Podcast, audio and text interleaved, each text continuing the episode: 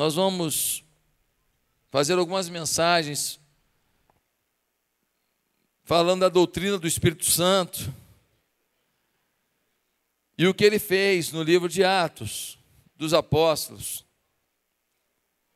Todo ano a gente faz alguma uma série nessa nessa direção.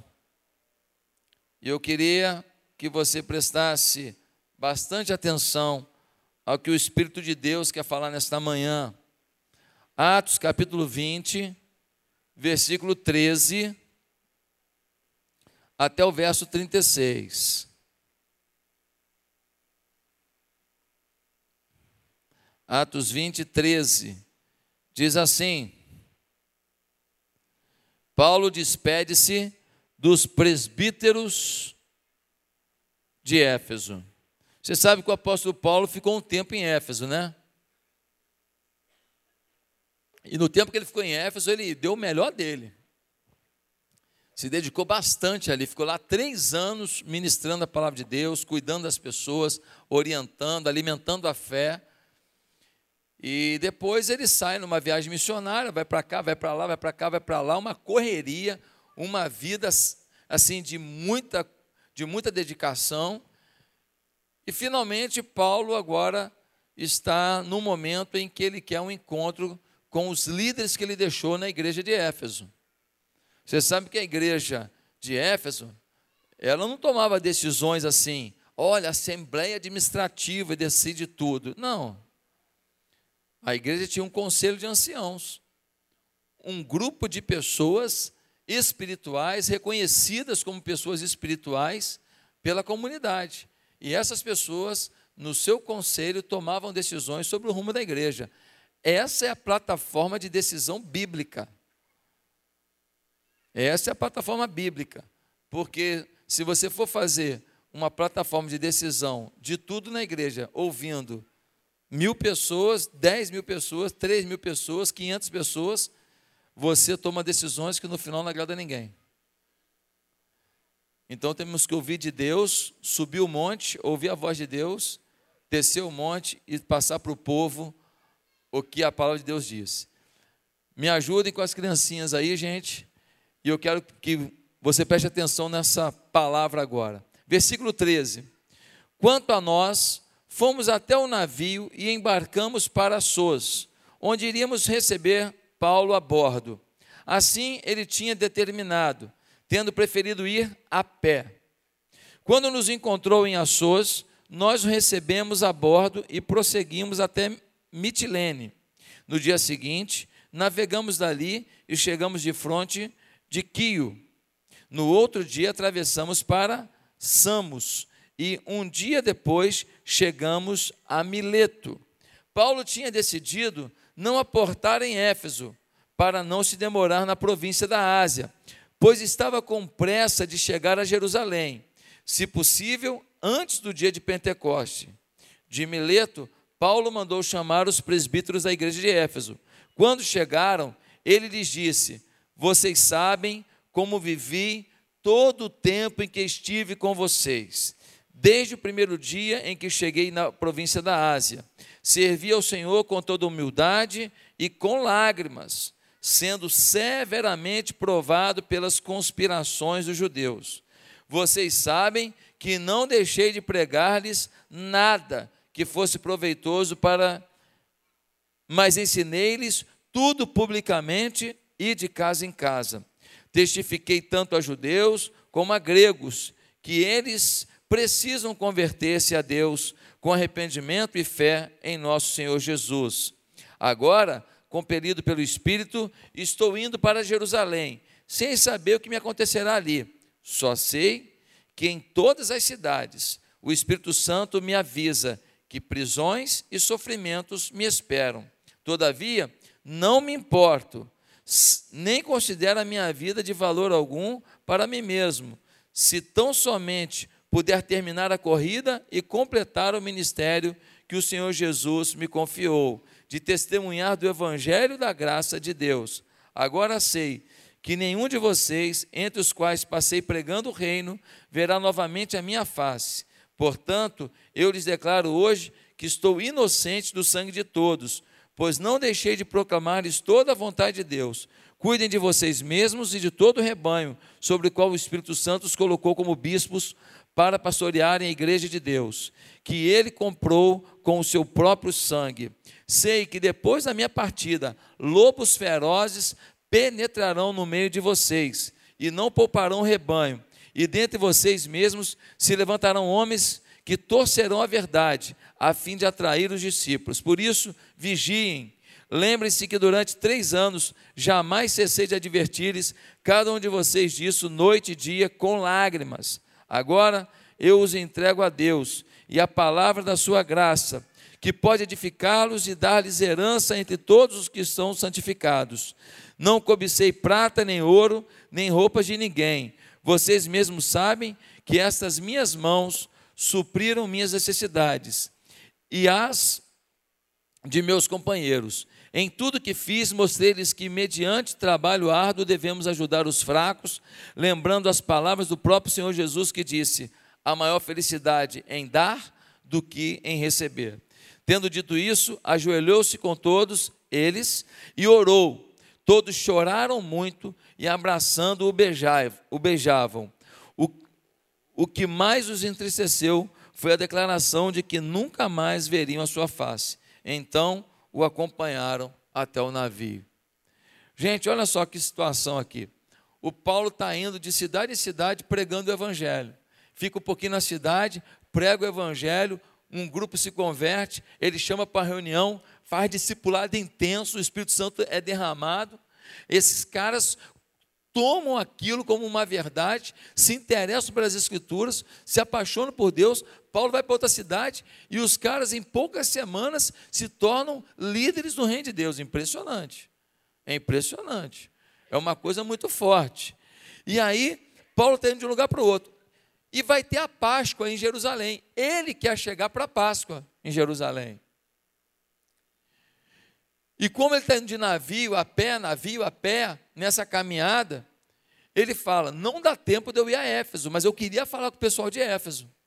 Ele manda um recado: ó, eu vou estar em Mileto, que eu vou pegar um navio em Mileto. Então, vocês saem de Éfeso e venham para Mileto, porque lá a gente vai ter uma conversa.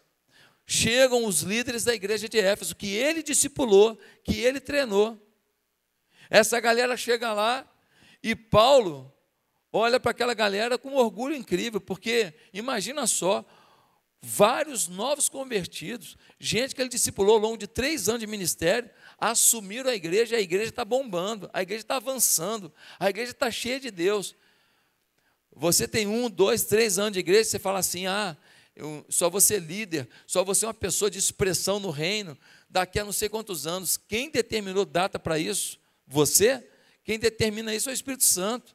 Gente consagrada com seis meses dá mais fruto que gente não consagrada com 20 anos.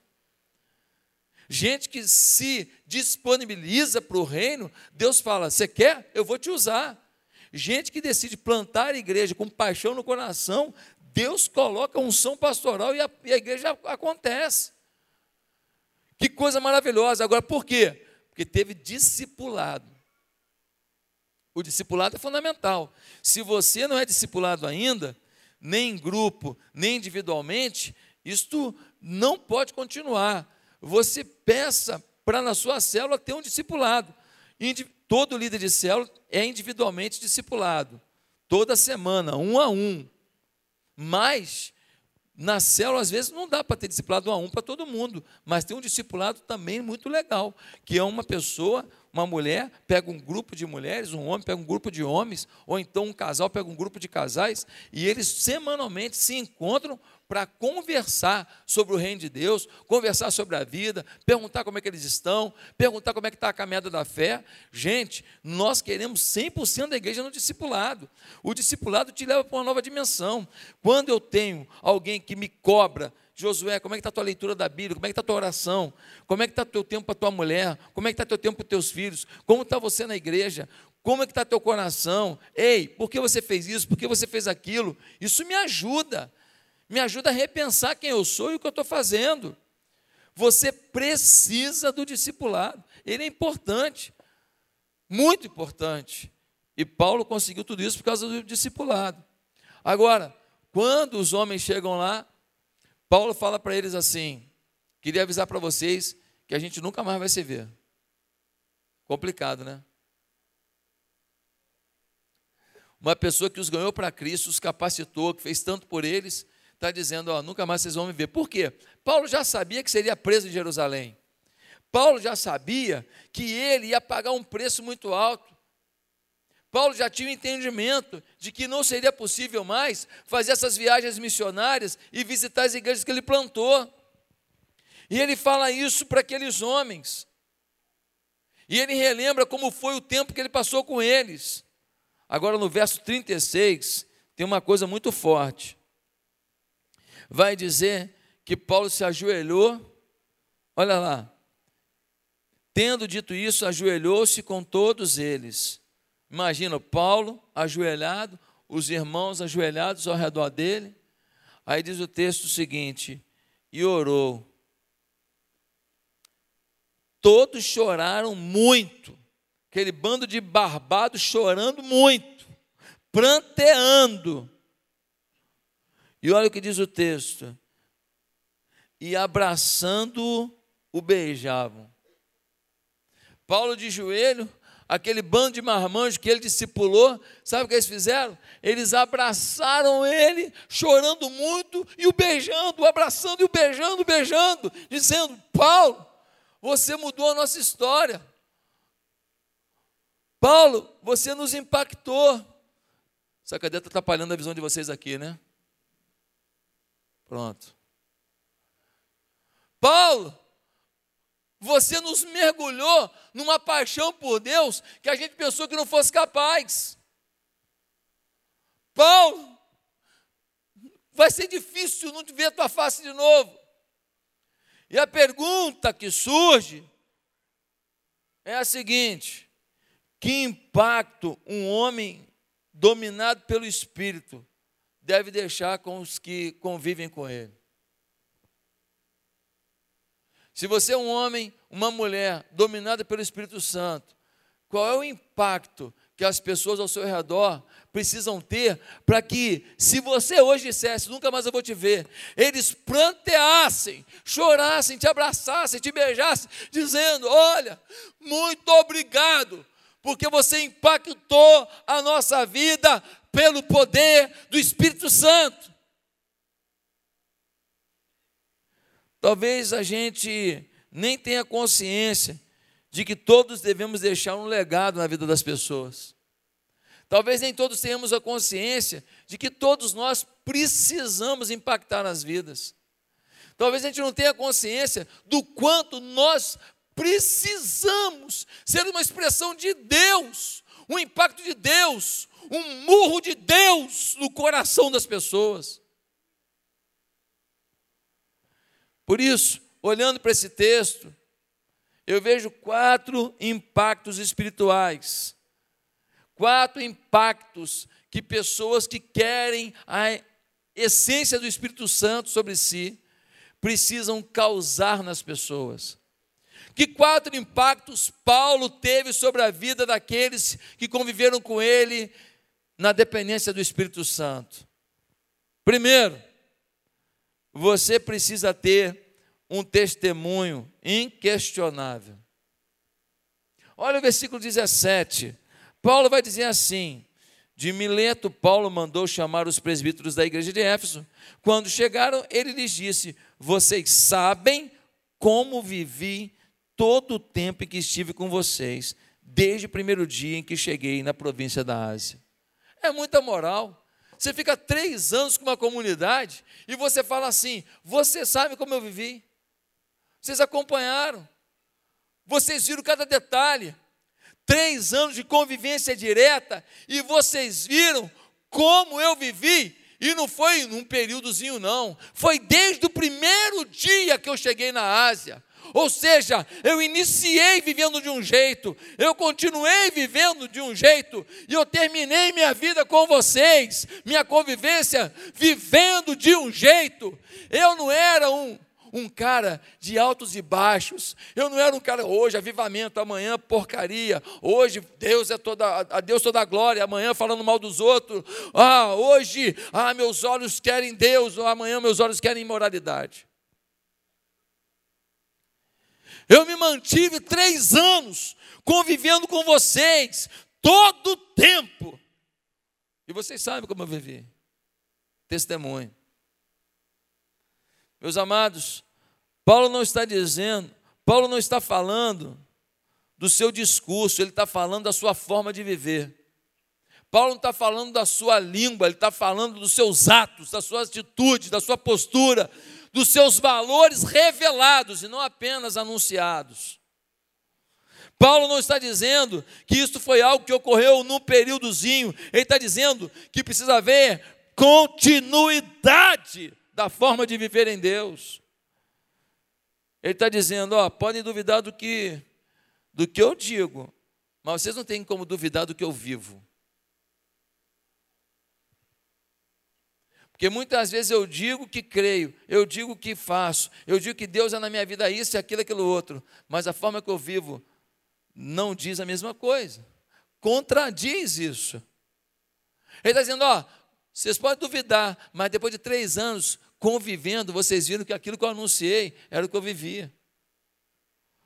Queridos irmãos, podem duvidar do que você diz, pois sua vida pode não confirmar sua fala, mas o que você vive é o que você realmente crê.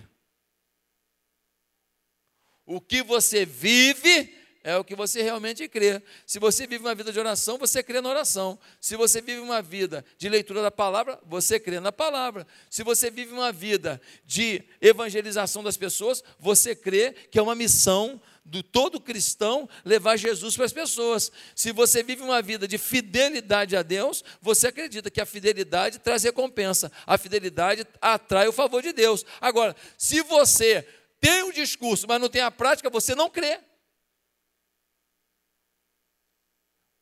Você crê no que você pratica. Eu estava nos Estados Unidos com um grupo de pastores. Aí um pastor falou: Cara, quero comprar um perfume aqui que é mais barato. É um perfume que eu gosto muito. Aí tá, ele foi lá e comprou o perfume. Depois ele chegou no quarto, no, no, no, no ônibus. Aí ele olhou: Rapaz, mas não era isso aqui não. Aí nós voltamos na loja, porque ele falou: Poxa, me ajuda no inglês lá. Aí nós fomos na loja. Chegamos na loja, aí ele ficou brigando com a mulher lá tentando, eu de lado, né, sem tentar ajudar no início, e ele lá tentando, e ele reclamando, reclamando, reclamando, e discutindo com a mulher. Eu entrei no assunto. Aí eu fui conversar, isso já deu meia hora. Fui conversar para a mulher, depois eu entendi o seguinte: ele comprou um perfume que a embalagem de 50 ml era uma. Mas a embalagem daquele mesmo perfume de 100 ml era outra. Ele estava querendo de 100 ml, mas com a embalagem do de 50. E ele ri comigo até hoje, que eu falei assim, tu é burro pra caramba. Falei de brincadeira, né? Ele fala, cara, tu me chama de burro assim? Então, qual é o problema aqui, queridos? O problema aqui é que ele estava querendo aquele conteúdo, mas ele entendia que tinha que vir naquele envelope. Muitas vezes nós somos assim. Nós somos o perfume de Cristo. A Bíblia diz isso. Nós somos o perfume de Cristo. E nós temos aí um, um discurso de que nós somos o perfume de Cristo e nós estamos lutando para ser o perfume de Cristo. O problema é que o envelope, aquilo que as pessoas veem, não está compactuando com aquilo que elas esperam que tenha dentro desse envelope. Elas olham para o envelope e falam: não, não pode ser esse conteúdo. Esse conteúdo não está batendo. Então já rejeitam o conteúdo por causa do envelope.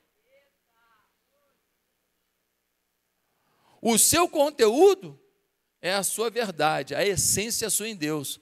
Mas se as suas ações, se as suas preocupações, se os seus gestos, se o seu envelope, se aquilo que as pessoas notam no dia a dia não está favorecendo que elas se aproximem e comprem esse produto, comprem essa ideia, você pode ter perfume de sobra para dar. Você não vai perfumar ninguém, porque o seu envelope não é bom. Nós temos que melhorar a nossa forma de agir. Ah, pastor, mas vou ficar rindo para todo mundo, simpático com todo mundo. É isso mesmo. Ué, então parece que eu estou em campanha eleitoral? É isso mesmo, o crente está em campanha eleitoral. Campanha eleitoral para o céu. Onde ele vai, está rindo para todo mundo.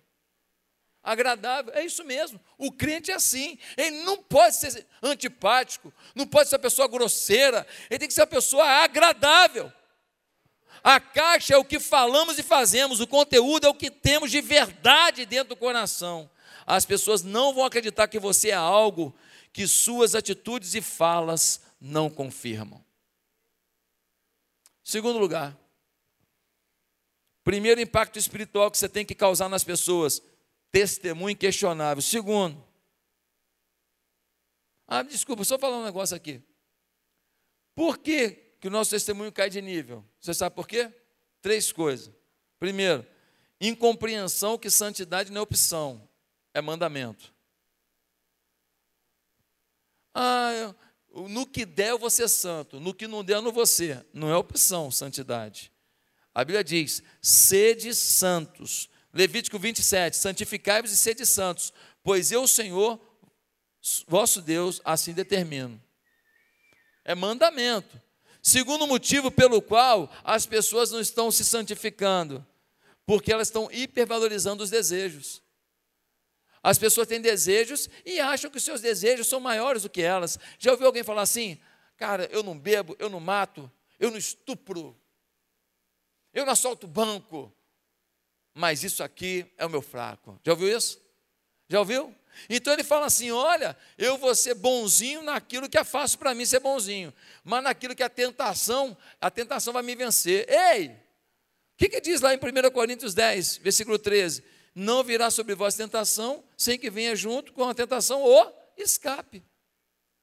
O que, que, diz lá em Romanos, capítulo 6, versículo 14? Diz: O pecado não terá domínio sobre vós, pois não estáis debaixo da lei, mas debaixo da graça de Deus. Essa hipergraça facilita pecar achando que Deus está liberando tudo. A graça que Paulo apresenta é uma graça que diz assim: o pecado não terá domínio, porque vocês estão embaixo da graça, ou seja, a graça me purifica, a graça me santifica e não me legaliza para fazer besteira. Nós precisamos entender esses conceitos, mas tem um último conceito pelo qual muita gente não está preocupada com a santidade. É porque estão mais atentos aos maus exemplos do que à referência, e a referência é Jesus. Se olhar para o lado aí, vai achar alguém catinganto catinguento, né? Vai achar, vai achar alguém que faz coisa feia, fedorenta, vai, vai achar. Ah, mas o pastor Josué também tem umas coisas que eu não concordo. É, parabéns para você, nessa data querida. Muita felicidade. Achar defeito em mim mole, ainda mais você daí de, de baixo e eu aqui de cima. Fica mais fácil, estou mais visível, fácil achar defeito. Mas deixa eu te falar uma coisa. Se eu tenho alguma coisa boa, olha para isso aí. Ora por mim nas minhas partes que você não acha legal, mas a sua referência é Jesus. Então não tem desculpa. Vou abandonar a igreja, porque um irmão da igreja falou isso comigo. Oh, sua referência aqui é o irmão ou é Jesus? Foi Jesus que fez contigo essa besteira? Foi Jesus que não te tratou bem? Foi. Então, para que isso? Irmãos, precisamos amadurecer. Olha o que diz Hebreus capítulo 12.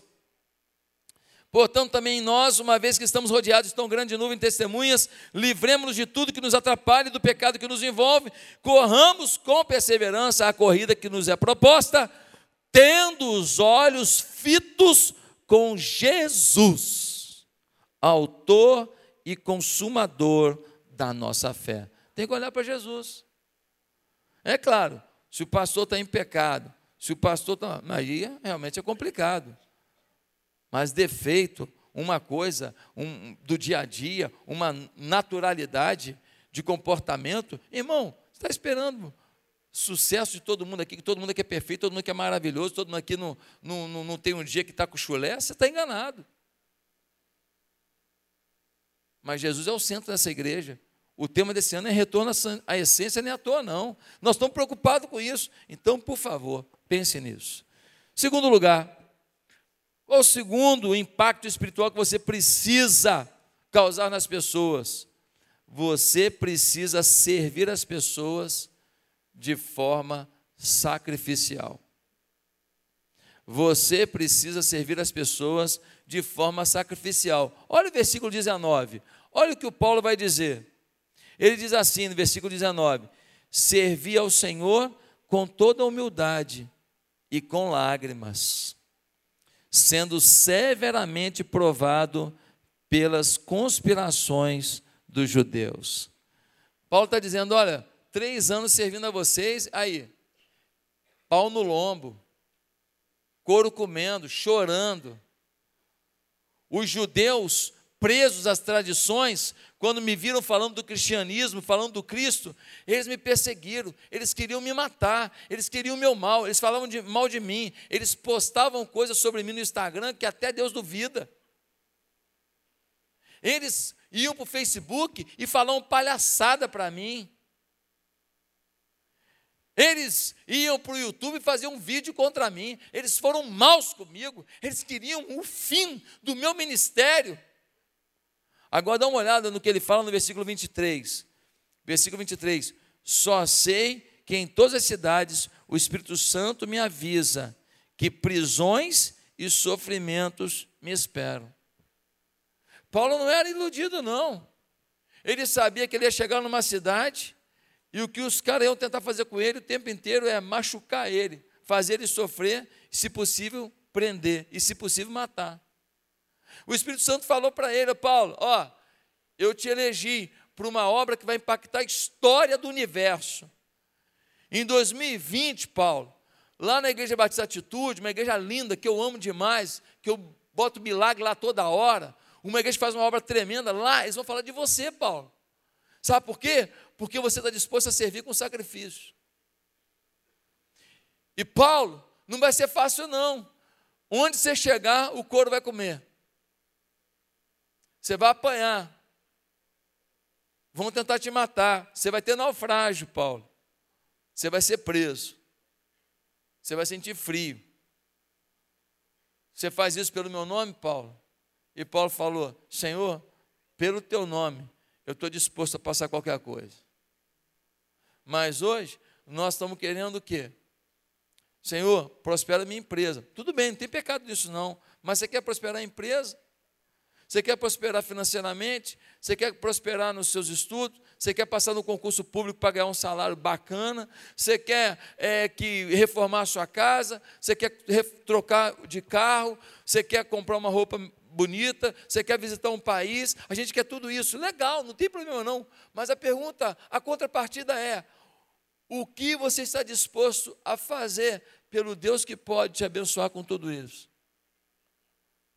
E se ele não te abençoar com tudo isso, ainda assim, você está disposto a pagar o preço? Pastor, essa mensagem, ela não bate muito com a pregação que está por aí, inclusive com a pregação na internet. A pregação na internet é pobre.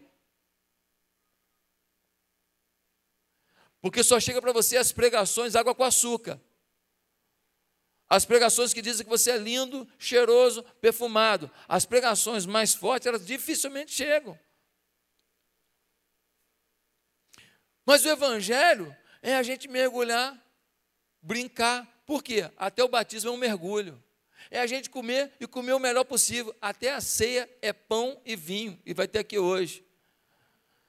A vida cristã é contar com os irmãos e ter comunhão. Por isso que eles reuniam nas células, de casa em casa. Mas a vida cristã tem momentos que envolve a gente chorar. E falar: Deus, a lágrima está correndo, mas não é maior do que o teu sangue que correu na cruz em meu lugar. Meus amados, Paulo não serviu na facilidade. E para fazer a obra de Deus, ele chorou. Por que ele chorou? Porque não há quem faça algo grandioso em nome de Deus que não enfrente oposição. Não há quem queira fazer algo grandioso para Deus que não tenha oposição. O que já falaram de mim por esse país afora, o que um dia desse, gente, cada denúncia, cada coisa, cada gente, cada palhaçada faz parte. Paulo já havia avisado, sido avisado, que ele sofreria. Por que você não faz mais para Deus servindo as pessoas? Será que você está fugindo de cansaço?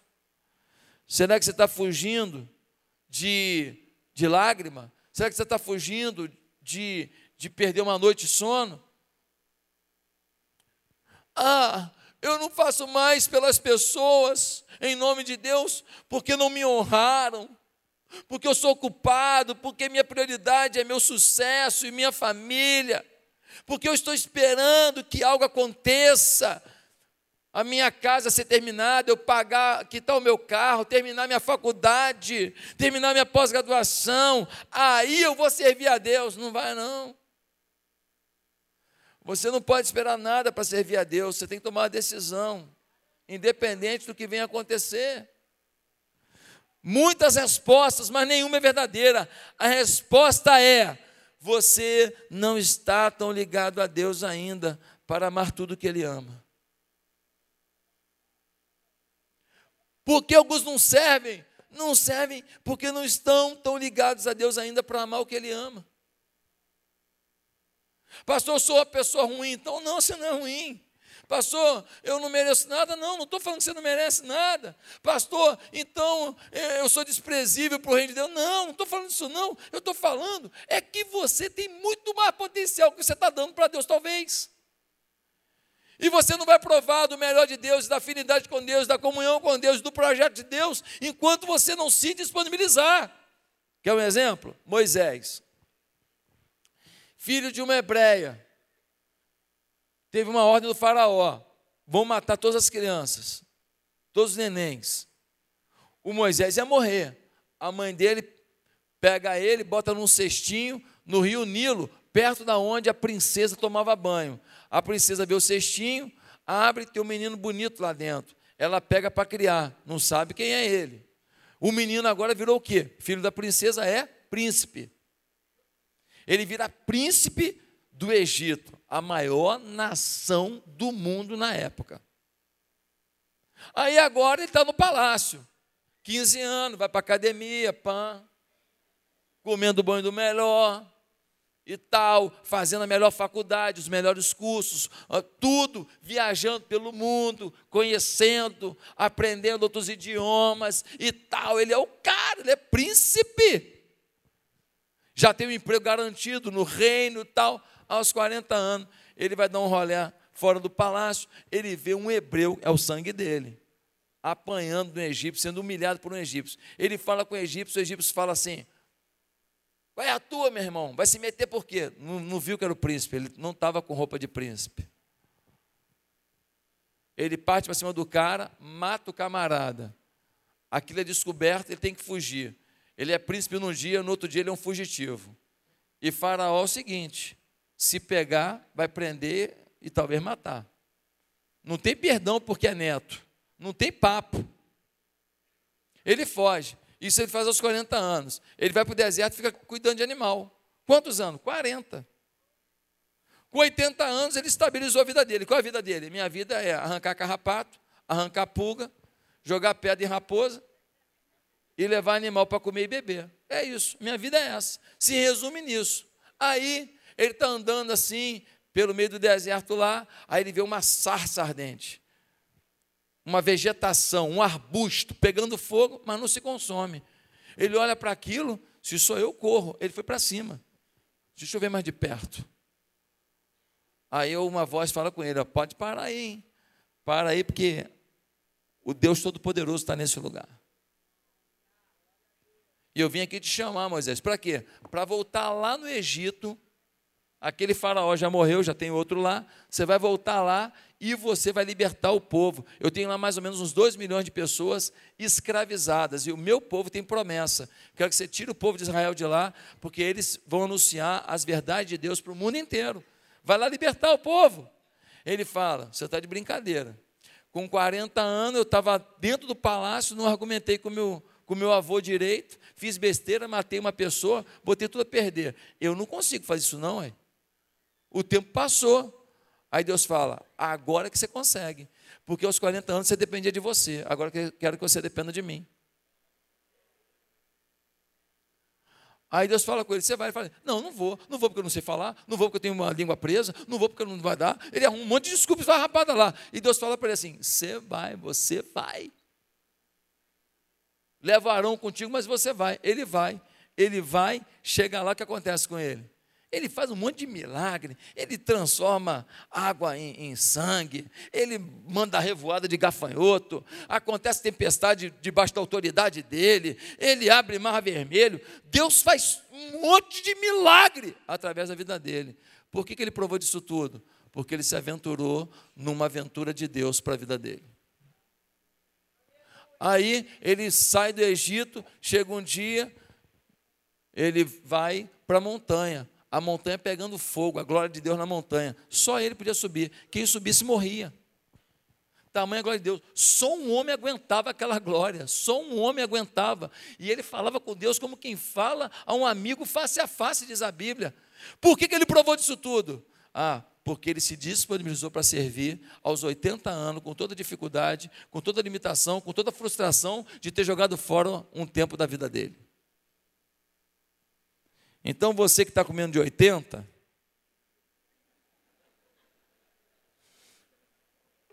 está convocado. E você está com mais de 80, ele tinha 80, mas também não diz aqui que só de 80 para baixo.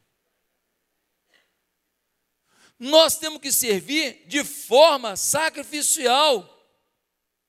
Quem foi mais longe, um príncipe do Egito ou um servo do Senhor? Quem impactou mais a humanidade? Um príncipe do Egito ou um príncipe de Jesus? Moisés foi para o lado certo. Moisés foi usado de uma maneira extraordinária. Queridos, nós podemos pegar nossa profissão, nosso talento, tudo que a gente sabe, até a culinária, até conserto de carro, até saber fazer carrinho de rolimã, tudo que você sabe fazer na vida, você pode usar para a glória de Deus. E eu estou desafiando 30 pessoas que tenham condição financeira, que tenham alguma base, que tenham disposição, que tenham alguma coisa assim que você fala, isso dá para usar. E você fala, eu vou para 30 países, eu vou para tantas cidades, eu vou plantar uma igreja, e eu quero a cobertura da minha igreja, o apoio da minha igreja, porque eu vou, eu acredito que eu posso ser um Moisés em pleno século 21. Terceiro lugar, há um terceiro impacto espiritual que você precisa causar nas pessoas. Você precisa pregar o evangelho às pessoas de forma apaixonada. Pregar de forma apaixonada. Às vezes fala assim: vai lá na igreja, é legal. Vai lá na igreja, a palavra é boa. Vai lá na igreja, o louvor é bom. Vai lá na igreja, o pessoal é legal. Isso é apaixonado? Dá uma olhada no versículo 20 e 21. Nós vemos assim: vocês sabem que não deixei de pregar-lhes nada que fosse proveitoso, mas ensinei-lhes tudo publicamente e de casa em casa. Testifiquei tanto a judeus como gregos que eles precisam converter-se a Deus com arrependimento e fé em nosso Senhor Jesus Cristo. Quanta informação! Primeiro ele está dizendo: Eu não deixei de pregar a vocês nada que promovesse o quê? Que fosse proveitoso. Tem coisa que se fala, que se prega que não é proveitoso. Ele pregou que era proveitoso, pregou que edificava, pregou que modificava, pregou que impulsionava, pregou que transformava. Ele falou: não deixei de pregar nada. Aí ele fala assim: e eu fiz isso publicamente de casa em casa, ou seja, eu fazia publicamente, sem ter vergonha. Por que você tem vergonha de pregar? Por que vergonha de pregar? Por que ter vergonha de orar no meio do restaurante? Por que ter vergonha de orar no meio de, um, de uma academia? Por quê? Os caras levantam uma macumbada no meio da areia e não tem vergonha nenhuma. E fica lá farofa, flor, um monte de coisa no meio da, da praia.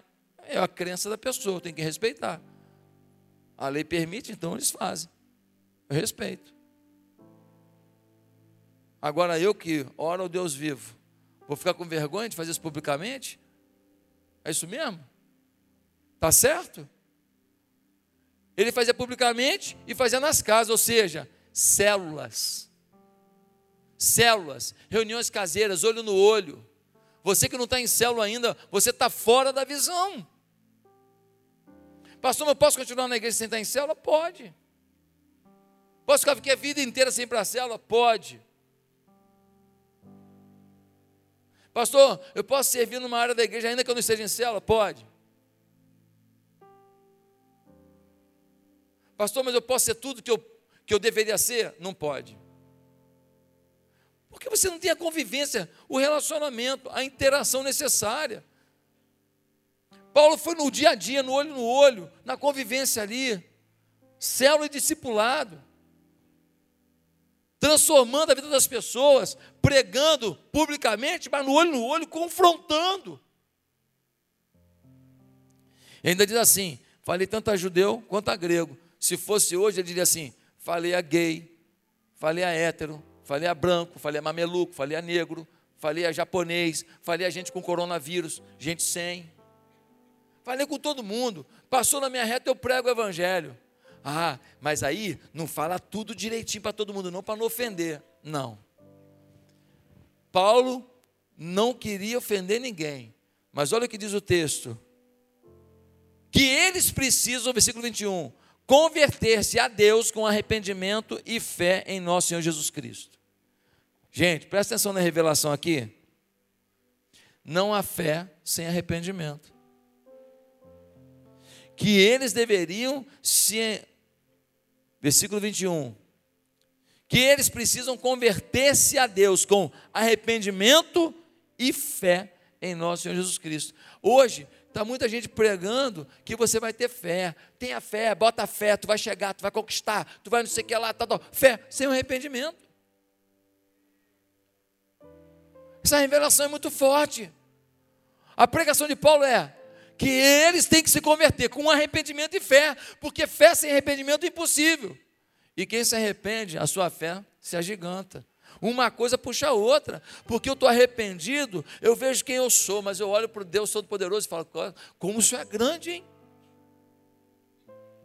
Meus irmãos, a pregação tem que ser clara, sem magoar ninguém, sem machucar ninguém. Nós estávamos num táxi agora, eu, pastor Caio, pastor Tiago e pastor Renato. E a gente foi conversando com o taxista, não Uber, né? E fomos conversando, conversando, conversando.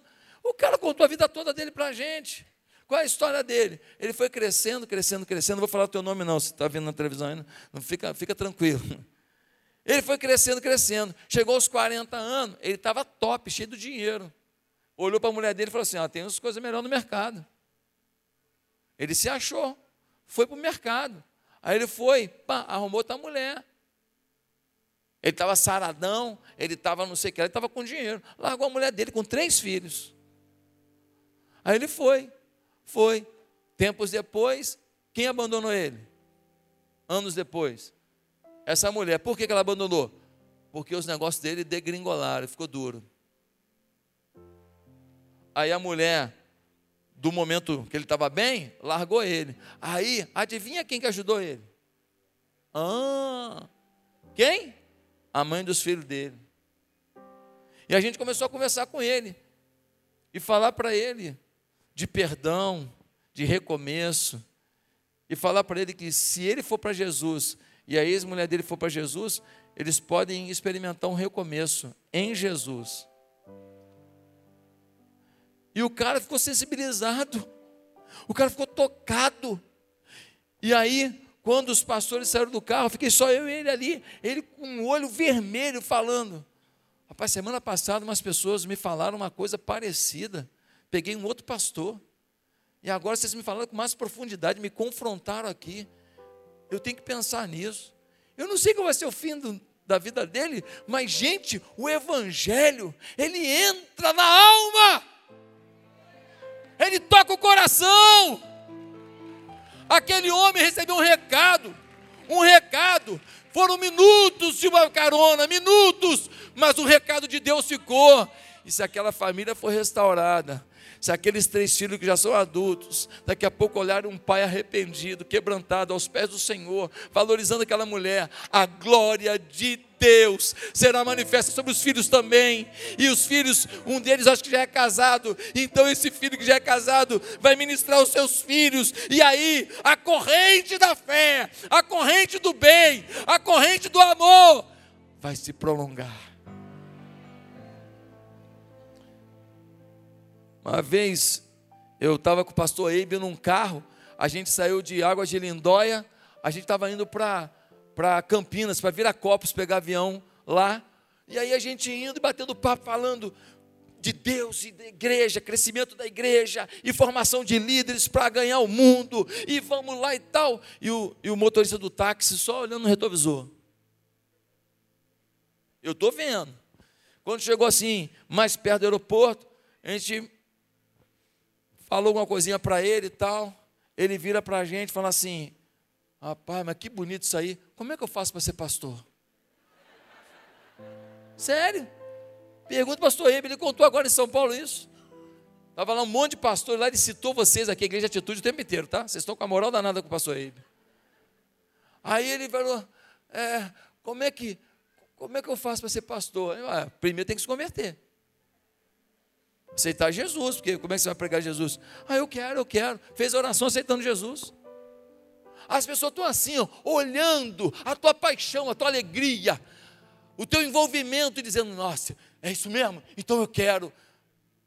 Como dizia o poeta Cazuza, ideologia, eu quero uma para viver. As ideologias que o mundo apresentaram para o Cazuza o frustraram não o ajudaram. A ideologia tem nome, qual é? Jesus.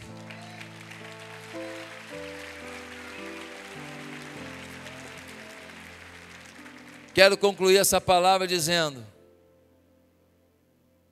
se no final da sua história estiverem reunidos todos os que conviveram com você, e você, antes de morrer, puder dizer para eles assim: Ó, oh, a gente não vai mais se ver.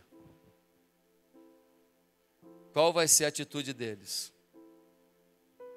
Vão te abraçar chorando, te beijando e dizendo: Você me ensinou que é testemunho inabalável. Você me ensinou que é uma pregação apaixonada. Você me ensinou que é um serviço sacrificial. Muito obrigado.